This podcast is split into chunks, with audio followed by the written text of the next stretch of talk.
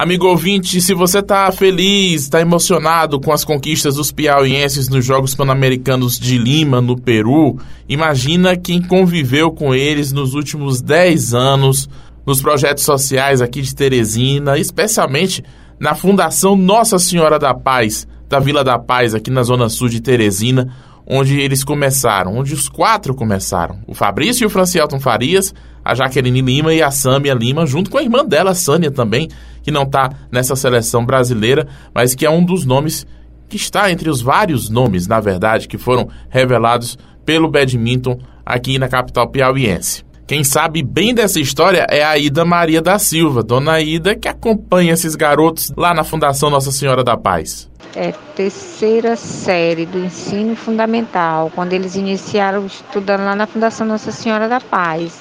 Em 2006, eles iniciaram o badminton através de um programa Jovens Talento do Badminton, que foi iniciado lá na, nas escolas da prefeitura, através do professor Ferraz, que trouxe os projetos e implantou nas escolas municipais. E daí para cá eles, eles continuaram jogando através do projeto Jovens Talento do Badminton, ingressando no alto rendimento pelo Clube Joca Claudino e hoje eles integram a seleção brasileira adulto.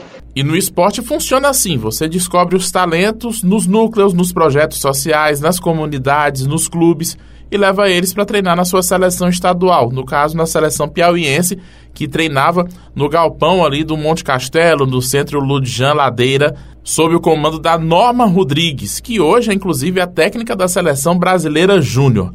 A Norma acompanhou toda a trajetória esportiva dos novos medalhistas pan-americanos. Mais de 10 anos aí, quase 11 anos de trabalho.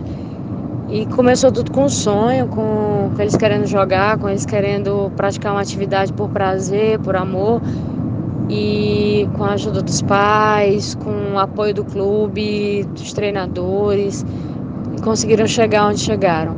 Cada um na sua particularidade é merecedor e já um vencedor, por terem se tornado homens e mulheres, bons filhos, bons amigos, bons atletas e que cada dia passa, cada dia que passa, buscam uma vaga, buscam um lugar, buscam um espaço dentro dessa realidade que é o que é hoje para eles o badminton de alta de alta performance. É, eu além de treinadora, Hoje também estou na torcida para que essa história que se iniciou lá atrás, que ela continue, e não só agora no Pan-Americano de Lima, mas que eles continuem dando, dando muito, muito orgulho, não só para nós que os acompanham desde cedo, mas para todo o Brasil, e colocando a marca deles, o nome deles e a marca do badminton do Brasil, por que não, num cenário mundial? Porque eu acho que a América já está ficando um pouquinho pequena. E todo esse trabalho do badminton começou graças a duas iniciativas. Uma delas liderada pelo padre Pedro Bausi, um italiano que conseguiu erguer na Vila da Paz uma das maiores ações sociais da capital, que promove ensino, esporte, tudo voltado para a formação de um cidadão seguindo os preceitos da fé cristã. E foi nesse espaço da Vila da Paz que foi montado um dos núcleos do projeto Jovens Talentos Badminton, ainda em 2006. O projeto foi um dos primeiros passos dados depois da chegada ao Piauí do Francisco Ferraz. Ele que é daqui, é piauiense, mas morava no Paraná. Chegou no começo da década passada para trazer o esporte que ele tanto gosta para a terra dele. Começou com demonstrações no Colégio Diocesano e em outras escolas particulares para apresentar a raquete e a peteca para os alunos. Foi ganhando a confiança da comunidade esportiva, surgiram os apoios da iniciativa privada e do poder público e veio a junção do trabalho do Ferraz, iniciado pelo Ferraz no badminton, com o trabalho do padre Pedro Bause. Os frutos disso a gente já colhe há muito tempo. Essa turma do badminton já faz sucesso nas categorias de base há um tempão.